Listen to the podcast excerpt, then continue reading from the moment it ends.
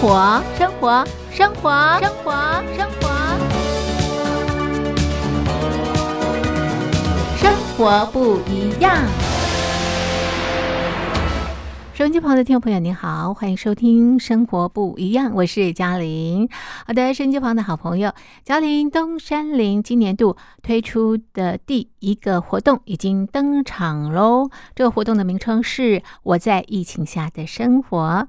怎么样参加活动呢？马上进入活动小广告。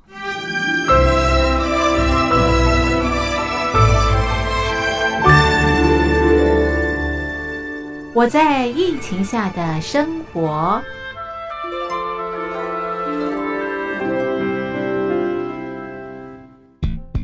三十六点一度，很健康。哇！COVID-19 新冠肺炎在全球蔓延后，量体温成为日常，走到哪量到哪。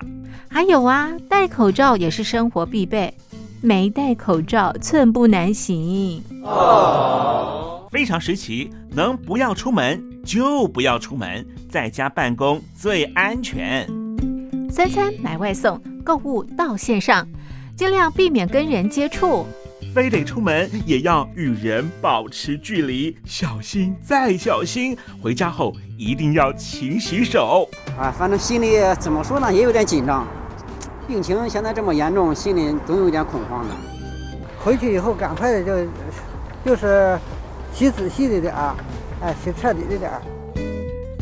而现在没有健康码核酸检测，在大陆哪儿都去不了，出国旅游更是想都别想。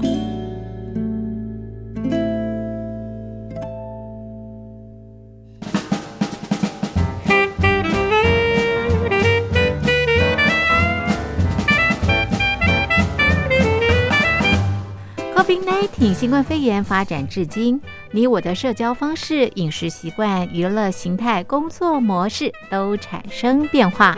你的生活因为 COVID-19 新冠肺炎又有什么样的改变呢？马上写下来参加征文活动。我在疫情下的生活，就有机会得到短波收音机哦。活动从三月一日进行到五月三十一日。来信请寄台北邮政一七零零号信箱。台北邮政幺七零零号信箱，嘉陵东山零收。电子邮件请寄 lily 三二九 at ms 四五点 hi net 点 net，l i l i 三二九 at ms 四五点 hi net 点 net。我们期待您的来信。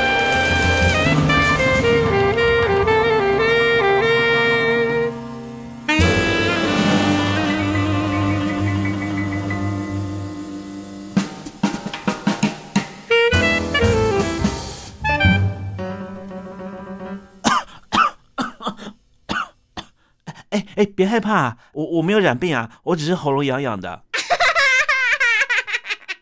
我在疫情下的生活，好，现在咳嗽呢，都很担心别人啊误会误会我们啊染疫了，对不对？好，所以呃，其实这也是生活的这个改变。好的，这是啊嘉陵东山林今年推出的第一个活动。我在疫情下的生活，我想 COVID-19 新冠疫情对我们的生活影响方方面面，相当相当的大哦。收音机旁的听众朋友，感触一定非常非常的深刻。只要写下疫情对你生活的改变，寄给我们，就可以参加抽奖，就有机会拿到我们的短波收音机。活动进行到五月底，请大家告诉大家，赶快来参加活动。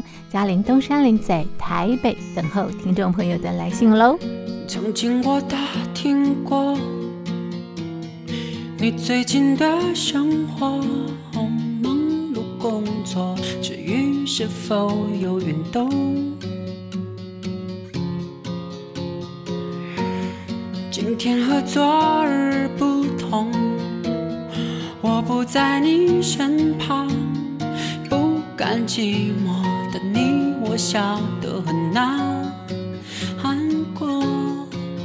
至于我过得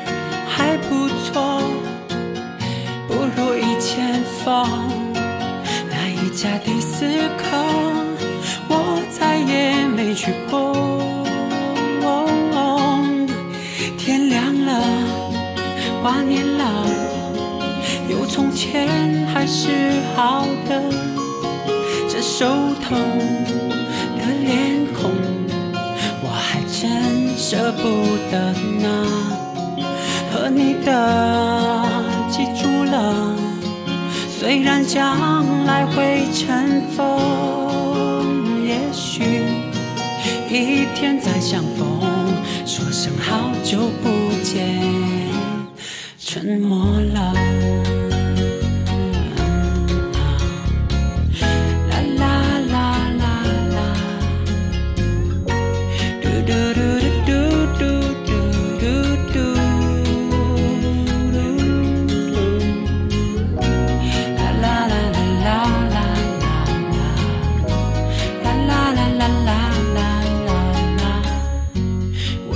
希望是一片云朵，飘到你的天空，安安静静的望着你是否快乐，只能这样了，不打扰你平静生活。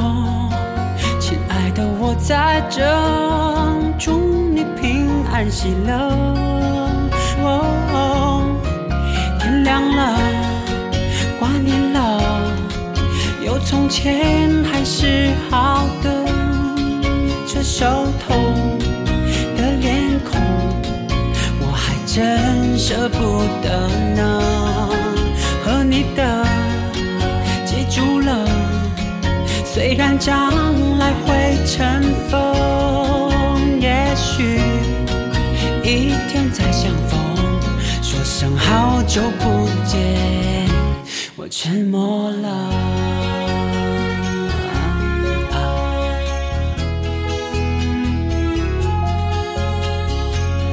啦啦啦啦啦啦啦啦啦，嘟嘟嘟，天亮了。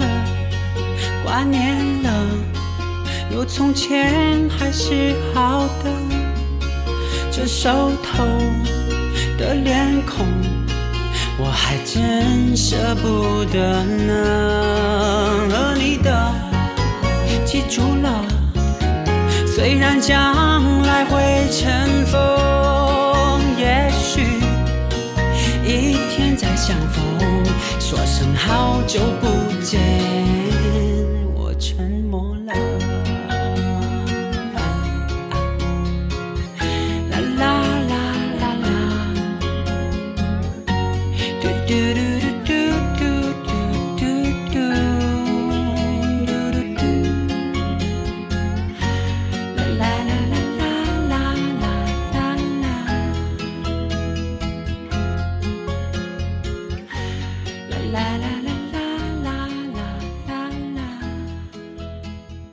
是易杰奇演唱的《好久不见》。收音机旁的听众朋友，您好，我是嘉玲。您现在收听的节目是《生活不一样》。好的，今天是中华民国一百一十年，西元二零二一年四月十六号，星期五。今天在《生活不一样》节目当中，我们进行的单元是两岸新闻研究室。我们要关心啊，美中在阿拉斯加的会谈。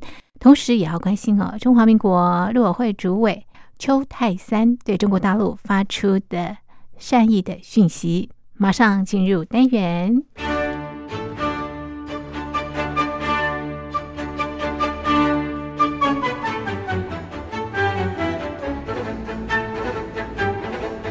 两岸新闻研究室。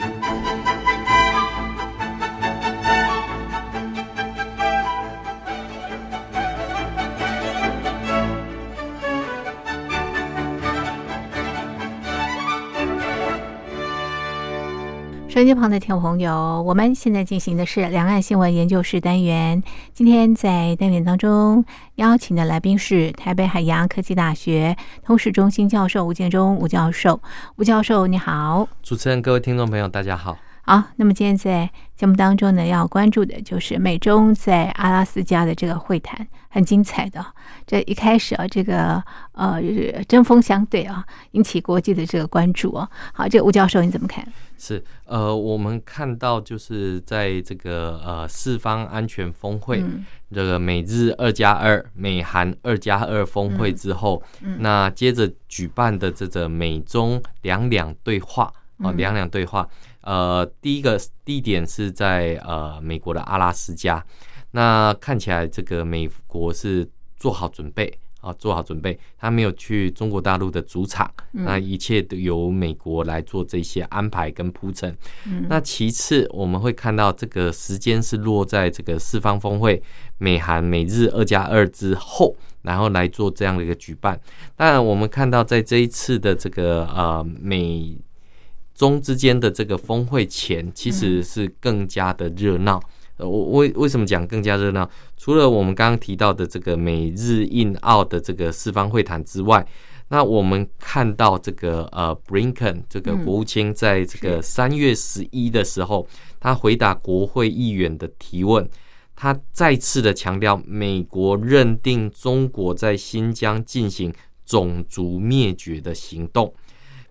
呃，并说中国大陆应该要立刻停止对人权的破坏。嗯，那在三月十二号，美国的联邦通讯委员会 FCC 正式宣布，将五家中国公司列为对美国造成国安威胁的黑名单，包括了华为、中兴、海能达、海康卫视、大华。联邦政府不能向他们购买资讯设备。嗯。那我们再看这个三月十六的时候，Blinken 宣布以香港自治法为依据，制裁二十四位损害香港自治跟中国呃的中国跟香港的官员，包括了十四位全国人大常委会的副委员长、中共统战部部长、港澳办副主任、驻港国家公署的副署长。这个警务处副处长等许多的高阶官员，那最重要的是，他得到了一个结论：当中共没有办法履行义务的时候，美国将会做出必要的反应。那我们会看到，这个在开会前，这个呃所谓的先礼后兵，是这个礼就这么的大了之后，所以当然对中共来讲，他知道会无好会。是那过去去中共常常强调，这个是美中的。战略这个与经济对话，他想延续过去奥巴马政府时期有这样的一个美中战略经济对话啊，而且是这不是一次性的对话，这是好几轮的对话，是有延续性的对话。是那我们看到美国就冷冷的表示没有，这是一次性的对话，如果达不到结果的话，那就那就没有再有下一次了。是，所以可以看得出来，美方摆出来的阵势就是告诉中共，你不要想要再让这种会议。变成是你的主场，那所以我们会看到这个呃，这个中国大陆不管是王毅或杨洁篪，风尘仆仆跑到这个阿拉斯加，所以这个做了一些呃万全的准备。所谓的万全准备是指我们看到在这个呃这个他们要举行三轮的峰会，两天三轮，每次三个小时，这个是一个蛮长的一个呃接力的一个呃对话。那我们看到这个被记者采访到，这个杨洁篪问王毅吃了没？嗯，然后他就说吃了泡面。嗯嗯，那当然这个王毅问杨洁篪，对对，然后然后这个马上引起中国大陆的老百姓觉得这个这个美方的待客之道怎么会是吃泡面呢？是那应该到阿拉斯加应该有雪场蟹啊这些的招待，美国不是要来招待。中国大陆的官员是要跟他们进行对话，这是第一个。那第二个，这个开会的过程，这也是呃现在呃让这个中国大陆的老百姓的爱国心爆表，是，然后也让美国人的爱国心也爆表。嗯，所以你会看到两边的爱国主义都同时爆表。嗯嗯。那呃，这个重点在什么地方？就是呃。过去的开会里面，大家会有个默契，是会有个安排。对，那是不是要照这个安排？就讲话的时间多长啊？对，那这一次大家外界看到的就是争议点点，就是讲话的时间多长。是，那我这个 Blinken 这个美国国务卿跟这个呃这个国家安全顾问苏利文，他们两个的讲话大概加起来不到五分钟。是，那我们看到这个中方的代表讲话就超过了二十分钟。那二十分钟里面，当然含翻译的三分钟。是，那这个这个我们看到这个呃 Blinken 一开始的这些谈话，就把这个美方的立场。把它给摆了出来，是。那当然呃，这一些都是蛮针锋相对的一个部分。那所以我们看到中方也做好准备，哦，这个洋洋洒洒就开始念念稿，那讲了十六分钟，然后再加上翻译的三分钟，嗯，那这个一开始就破坏了两边的这样的一个默契，是，所以原本是这样的一个碰头会之后会把记者给请出去，嗯嗯。那布林肯就请这些记者留下，再留下来。是，那他要补充，他要补话，他要补话。是，这个这个大家讲好，你两分钟，我两分钟，你五分钟，我五分钟，怎么我两分钟，你十六分钟的 这种概念？所以他要求要把一些话讲清楚。是，那这个把话讲清楚的时候，呃，对中方来讲，对中共来讲的话，哇，这是一个这个民主自信心爆棚的时代。是我们看到这个在讲话完，我自己去看。这个新华网还有人民网，马上就有那种所谓的呃，这个这个这个简表，就马上就出来一张对照表。上面是辛丑年的这个是这个这个条约的签订，是那在满清政府的这个这个无能丧权之下，那看到中方的这个杨洁篪跟王毅痛骂这个美国国务卿，是在中方的语境里面是这个样子，是是。可是我们看到西方的报道里面，全部都在围剿中共，是为什么？因为是中共自己先抄死了，是，然后反而。来指责这个美方没有待客之道，是因为呃，这个对中共来讲，他认为国际礼仪应该是大家拍拍照而已。你怎么开场就讲这么强硬，讲这么的这些呃没有。转圜余地，所以西方骂这个中国大陆没礼貌，对对对，是。然后中方觉得这个美国没有待客之道，是是。那所以我们会看到，就是说，所以大家都非常的不爽，大家都非常的不开心。那当然，我们看到就是说，呃，其实从还没开会之前，其实。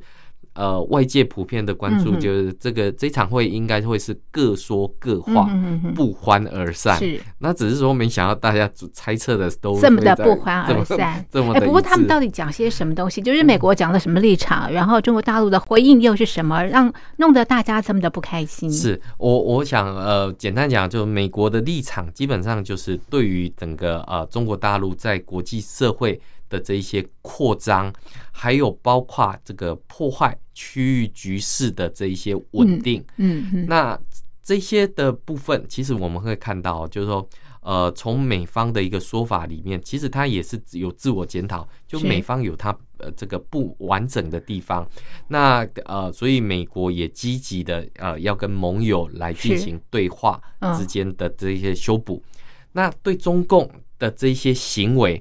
美方是希望中共能够在民主、人权还有这个价值这几个部分能够符合国际的社会的这些要求。嗯，那对中共来讲，开玩笑，你讲的这些都是我中国的内政，我怎么可以放任美方这样子在国际场合里面，嗯，来讨论这个呃这个中国的内政？那更不要讲这些区域的作为，比如说呃像这个钓鱼台。南海、台湾、香港、新疆、西藏，这些对中共来讲，这些都是他不能被挑战的底线。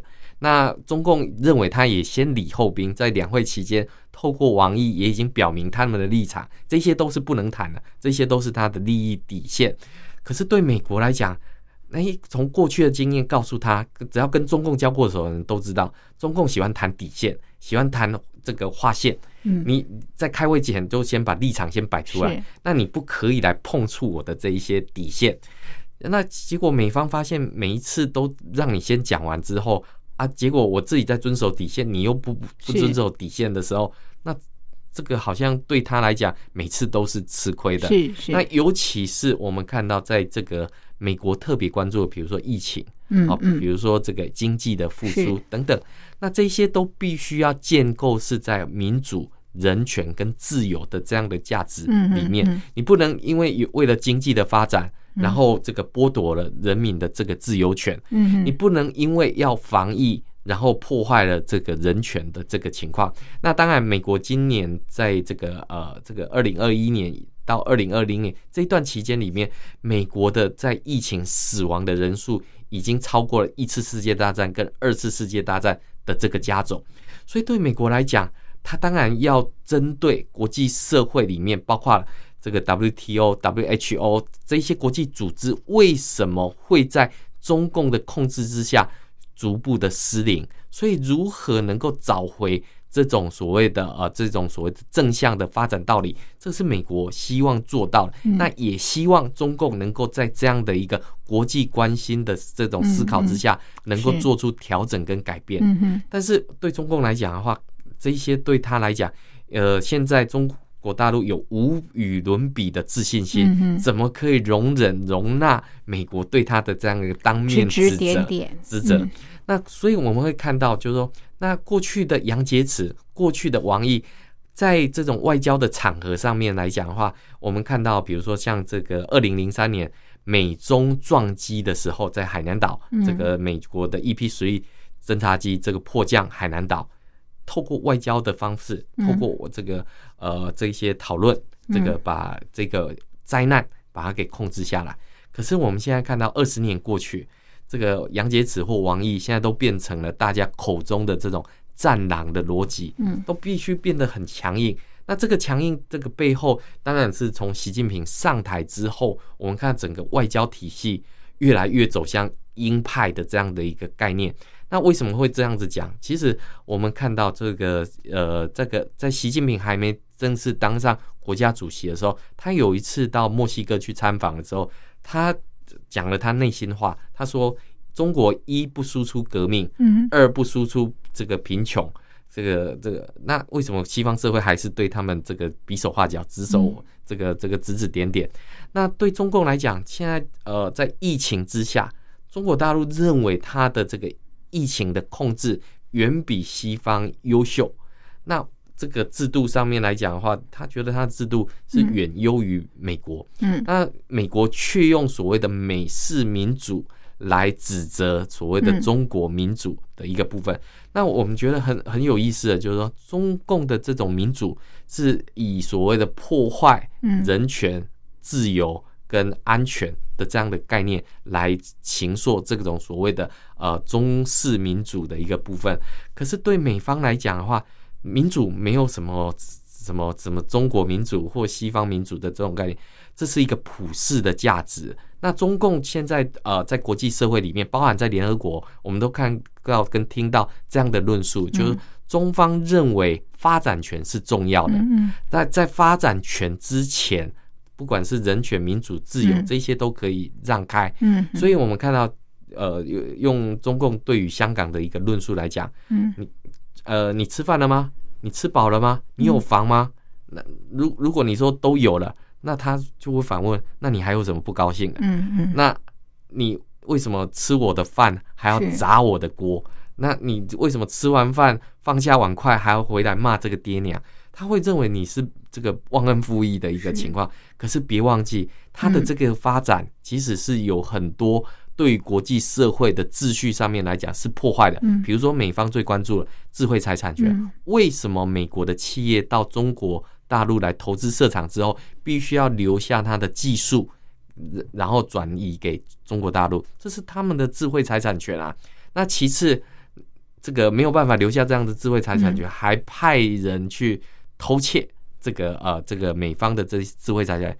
所以中共在这一场的二加二呃这个这个美中之间的这个峰会里面，特别去指控美国，说美国你其实你才是这个偷窃别人智慧财产权的始作俑者。是。所以我们会看到这个呃，从一开始的这种、呃这个立场的讲话，是。这个两方就非常的针锋相对。嗯。那接下来三场的这个会议，其实呃没有流露出来的这些影像嗯。跟这些呃这个影片，嗯。其实都可以看得到、听得到这个美中之间在里面的这种针锋相对的一个嗯。情况。可是我们看到这个中方已经做好准备，嗯。就准备把这一场美中的这种二两两会谈，把它当做是一场大内宣，就是中国人民站起来了。说现在领导中国大陆的中共，不再像是辛丑年百年之前的这种这个满清政府割地赔款的这个情况，这个已经告别百年耻辱。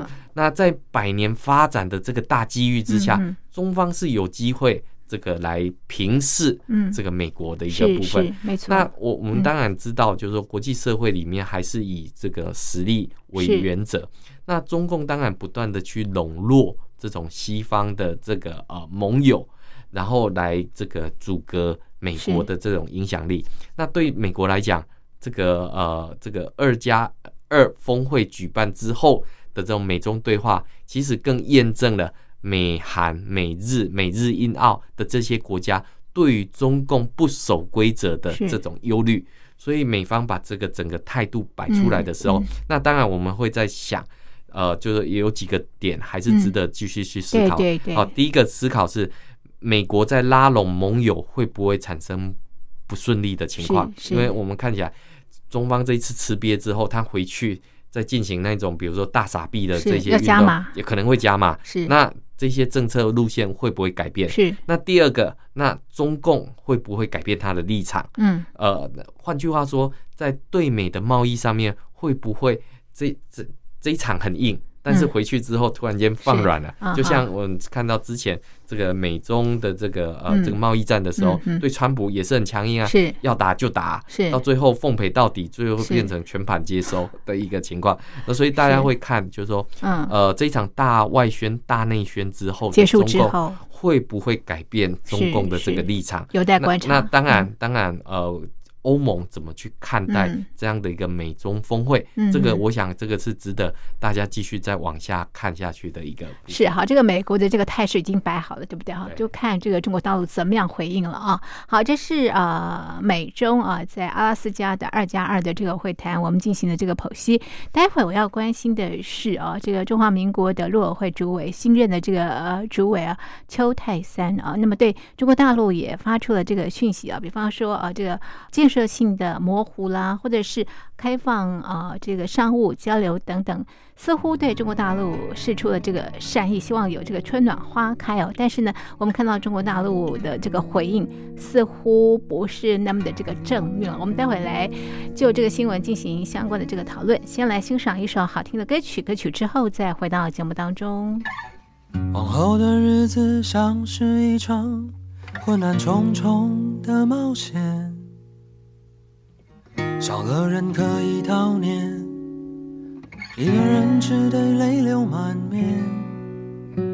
出门避免经过你的生活范围，当然也可以绕过容易触景伤情的路线。拒绝参加亲朋好友的聚会。怕谁在餐桌上提起我们曾经的轰轰烈烈？那个混蛋家伙一不小心又说溜了嘴。我是如此害怕知道你任何的生活细节。你的房间最近播放着怎样的音？帮你拍出更多更好看的照片？你交给我的那些，我已经通通都收敛。我交给你的那些，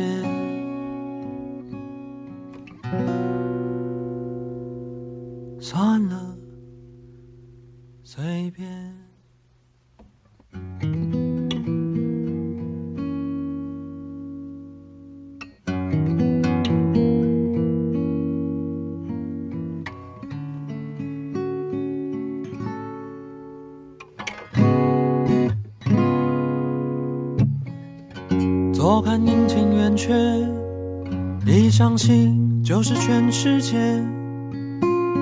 抵抗力大不如前，说失眠算轻描淡写，打起精神，决定大步走向前。可是手机背影的转身都不是你的脸。你的房间最近播放着怎样的音乐？有没有人帮你拍出更多更好看的照片？你交给我的那些，我已经通通都收敛。我交给你的那些，如今人事已非。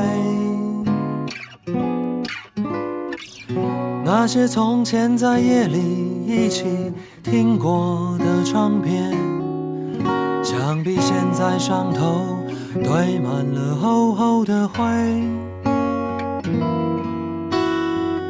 那本夹着我给你所有的情书的小说，是否还在你的书架上面？你担不担心？担不担心被你新的？新的室友发现。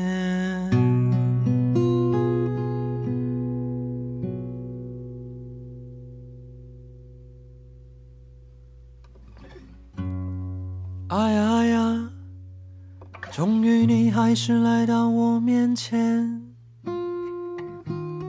你好你好，真是好久好久不见。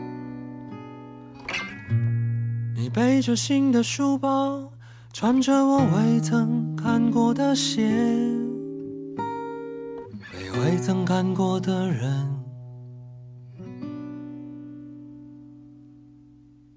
搭着肩。收音机旁的听众朋友，您好，欢迎收听《生活不一样》，我是嘉玲。我们进行的是两岸新闻研究室单元。今天在单元当中邀请的来宾是台北海洋科技大学通识中心教授吴建中吴教授。那么接下来关心两岸，这个呃，中华民国总统哦，把这个呃。国安的这个人事做了调整之后呢，现任的陆委会的主委呢是邱泰三。那么最近他也发表了这个言论啊，在记者会上，呃，提到了这个建设性的模糊啦，也提到要开放这个两岸的这个商务交流，似乎也对呃这个中国大陆释出这个橄榄枝哦。但是呢，中国大陆的回应是。不要玩这个文字游戏啊！似乎这个球好像没接到。好，这个吴教授你怎么看我们的这个邱主委释放的这个讯息？是呃，我想这个在这个过年后，那这个中华民国针对这个呃国安的铁三角，然后进行了人事的一个调整，是包含了这个陆委会新任的主委邱泰山。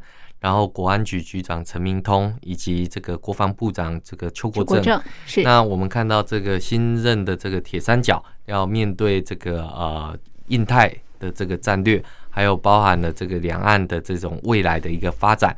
那当然我们可以看到，就是在新任的主委邱泰山上台之后，呃，就有提到就是希望两岸能够春暖花开。那春暖花开要怎么做呢？后来邱泰山又提出来了，要有所谓的建设性的模糊。嗯，那这个建设性的模糊一提出来之后，那当然我们也看到这个呃新任的这个国防部长邱国正也提到，这个呃敌人要打几天，我们就奉陪几天。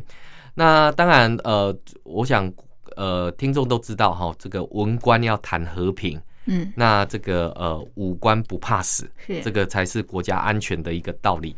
那否则文官谈战争，这个武官这个谈和平，嗯，这个其其实那个道理就就改了。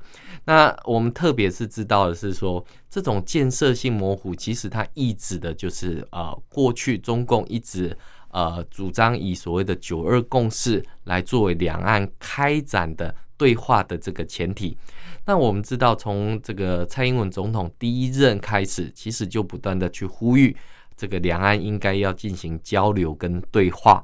那这呃，从第一任到第二任，呃，我们看到中华民国总统都是以中华民国宪法还有这个《两岸人民关系条例》来作为这样的一个呃，就是论述的一个情况。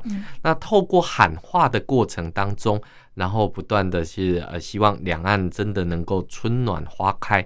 但是我们知道，从疫情开始之后，其实呃，中共对于呃台湾的这种防疫的成果，呃，处处的这一些打压，还有负面的宣传。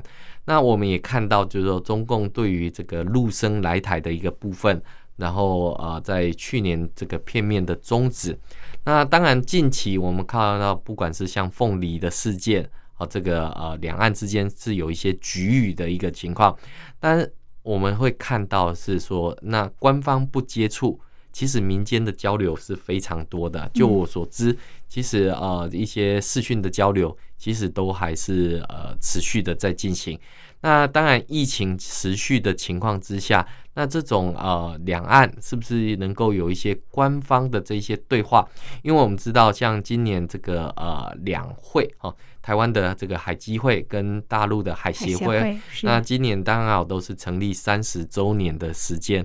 那海基会当然因为呃，我们知道这个疫情的情况没有办法扩大来做这些庆祝或者是研讨会的这些活动。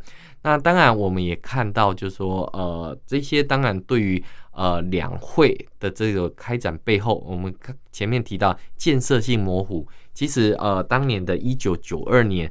呃，两岸两会能够这个呃解除一切的困难，然后开始进行交流跟对话，这个当然就是两岸愿意搁置争议，然后针对所谓的事务性的议题上面来进行相关的交流跟协商。那事后我们也看到，就是包含这个苏启又提出了九二共识的这样的一个说法。那九二共识基本上呃就是所谓的一个中国。各自表述是，那我们看到，当然对，不管是国民党也好，或民进党也好，其实呃，这个各自表述里面。呃，在中华民国表的当然就是中华民国，但是我们看到中共呃一开始其实他也不接受所谓的九二共识的一个说法，直到直到过了几年之后才逐步的接受。那我们当然看到这个呃，在十九大的这个政治报告里面也看到了，他也写进去了所谓的呃以这个中国为原则的九二共识。嗯，那。这样的一个呃名词怎么能够去模糊呢？那这个当然呃是大家值得去呃思考的一个部分。那两岸两会或者是呃官方的这个对话。基本上，呃，我觉得现在是起到了一个对话的作用，嗯，因为我们看到这个，呃，过去的一年里面，两两岸两会是比较少对话的，嗯，但是现在，呃，包含陆委会主委邱泰山提出了这样的一个建设性模糊的概念，其实，呃，我想这个。最佳解当然就是希望能够回到当年九二会谈的这个精神，嗯，然后来进行这种开启对话的一个部分，嗯，那我们看到中共就是很简单的，在经过应该是两天的讨论吧，这个抛回来的一句叫做呃不要玩文字游戏，嗯然后就没了，嗯，就没了。那这个其实是蛮可惜的一个情况。那当然我们会知道，就是说。呃，从过去我们知道毛泽东时期跟这个呃蒋介石时期，嗯，其实呃针对一个中国的原则，其实两岸这个争吵不休，嗯，那谁也不让谁，汉贼不两立的这种概念，一个中国这个谁代表，这个是争执不下。可是谁也没想到，在一九九二年的时候，这个就以九二共识抛开了这样的一个呃争议，对，那。历史上面我们知道，呃，中共其实这个政策法夹弯不少，嗯，哦，比如说像一九七二年这个季新吉密访这个北京之后，我们看到这个呃北京就改变立场，是，他也就不再那么强调所谓的一个中国原则，嗯嗯，那当然这个对蒋介石来讲，这个一个中国原则是很重要，嗯嗯，那我们看到就是两边在这个争议一个中国原则这么长久的情况之下。结果，呃，五十年过去，突然间在一九九二年不再去争议这个一个中国原则，突然间凭空产出这样的一个九二共识。那九二共识其实也纠缠两岸非常长久的时间。那一开始九二共识的确是让两岸开始有一些破冰，好，不管是小三通、大三通开始交流，开始交流。那老兵返乡这个探亲等等。那问题是，呃，中共在这个所谓的一个中国各自表述的立场里面，他逐步的不再去谈所谓的各自表述，那甚至于也不允许这个台湾做各自表述的动作，嗯，包含连中华民国存在这样的一个事实都不愿意承认，嗯。那怎么样子去开展两岸的这个交流呢？所以我们会看到，就是说，呃，现在呃，这个九二共识从一九九二年到现在，其实也快三十年的时间，纠葛两岸也快三十年的时间。其实，呃，如果有一个新的呃这个词汇，然后两方都不互相否认的情况之下，那其实是有机会嗯可以开展这一些的对话。但是我们知道，在二零一九年的时候，中共在所谓的《告台湾同胞书》四十周年的时候，呃，这里面的内容就有提到了，就是所谓的九二共识，就是呃这个所谓一国两制。那这样的一个加注的一个方式，其实是让台湾的老百姓没有办法接受。不要讲民进党没有办法接受，连国民党都没有办法接受。所以我们会看到，就是说，呃，中共因为加注之后，所以导致了台湾民意的反弹。那当然，对中共来讲啊，这个赢者全拿的这样的一个概念，这个其实对中共来讲，对于他的执政是有稳定性啊，但是对两岸关系的开展一点帮助都没有。所以相反的，我们看到陆委会主委邱泰山这一次抛出了嗯这个呃，不管是建设性模糊，嗯或者是重启这个大陆的商务客来台，嗯嗯，我想这个都是呃台湾在做好这些准备之后，嗯。然后对于疫情之后的这一些开展，然后做出了一些啊、嗯。政策上面的一些友善性的一个动作。嗯。那可是我们看到很可惜的，这个国台办嗯。这个两天之后回了这个四个字，这个文字游戏，这个其实也是浇了两岸的一个冷水。嗯是是了这样，那对于台湾的民众来讲的话，基本上我们会看到，呃，这个在疫情期间的确是两岸关系是有后退，嗯甚至比较冰冷的一个情况。但是我们也看到，就是说。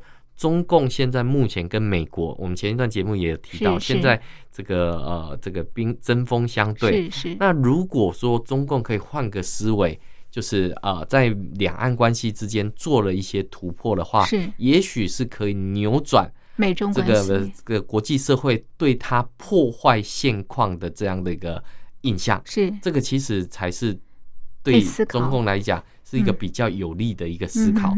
但是呃，中共有没有这样的一个政治智慧嗯。来做这样的一个思考？这个我想就是呃，这个邱泰山所讲这个建设性模糊，嗯。要谈的这样的一个啊、呃这个重点，因为呃模糊的如果是啊、呃这种九二公式。模糊的是这一些文字的一个部分，大家愿意开展，嗯大家愿意对话，那嗯对两岸关系来讲是有帮助的。嗯那特别是我们看到我呃中华民国呃从蔡英文上台之后，这种要求对话跟呼吁对话的一致性上面来讲的话，嗯基本上是呃存在的嗯，而且就是具有政策的延续性。嗯可是对中共来讲，我们前段节目也提到嗯，其实中共有很多政策是这个前后有法夹弯的一个情况。是。那更不要讲。这个我们看美中现在针锋相对，对。那每个每次中国大陆总是讲这个百年屈辱，是。可是别忘记，美国是唯一跟中国没有领土纠纷的国家。然后，甚至于在当年的这个辛丑合约之后，嗯。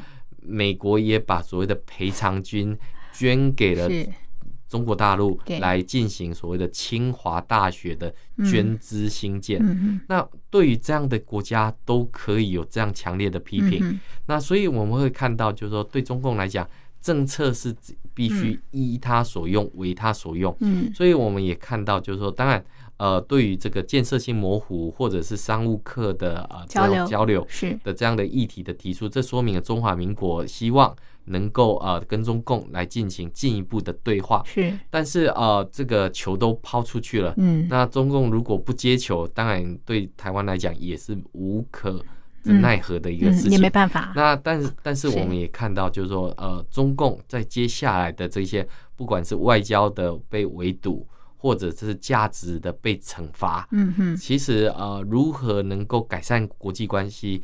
如何改善两岸关系？我想改善两岸关系是比改善国际关系 还要来得容易的情况。是，那这个真的是有赖于这个呃台办啊，或者是大陆的相关部门的这一些智慧，要能够去做一些取舍的部分。是，好。这是针对啊，近期中华民国陆委会主委邱泰三啊的这个呃谈话进行的这个剖析，我们的讨论就进行到这里。非常谢谢听众朋友您的收听，也谢谢吴教授您的分析，谢谢您，谢谢。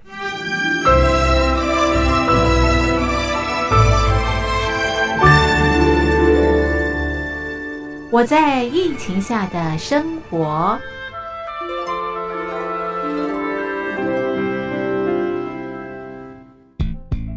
三十六点一度，很健康。哇！COVID-19 新冠肺炎在全球蔓延后，量体温成为日常，走到哪量到哪。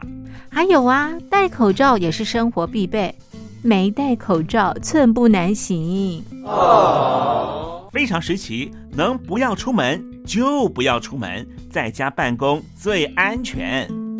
三餐买外送，购物到线上。尽量避免跟人接触，非得出门也要与人保持距离，小心再小心。回家后一定要勤洗手。啊，反正心里怎么说呢，也有点紧张。病情现在这么严重，心里总有点恐慌的。回去以后赶快的就就是洗仔细的点儿，哎，洗彻底的点儿。而现在没有健康码核酸检测，在大陆哪儿都去不了。出国旅游更是想都别想。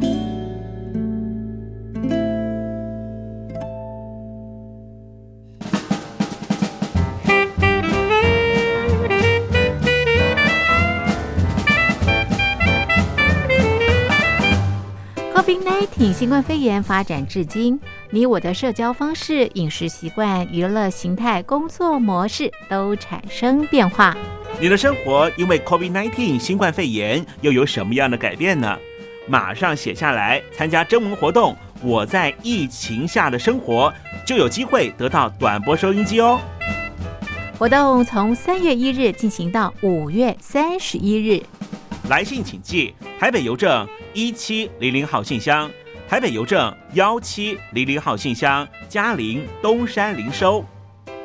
电子邮件请借 lily 三二九 at ms 四五点 hi net 点 net，l i l i 三二九 at ms 四五点 hi net 点 net，我们期待您的来信。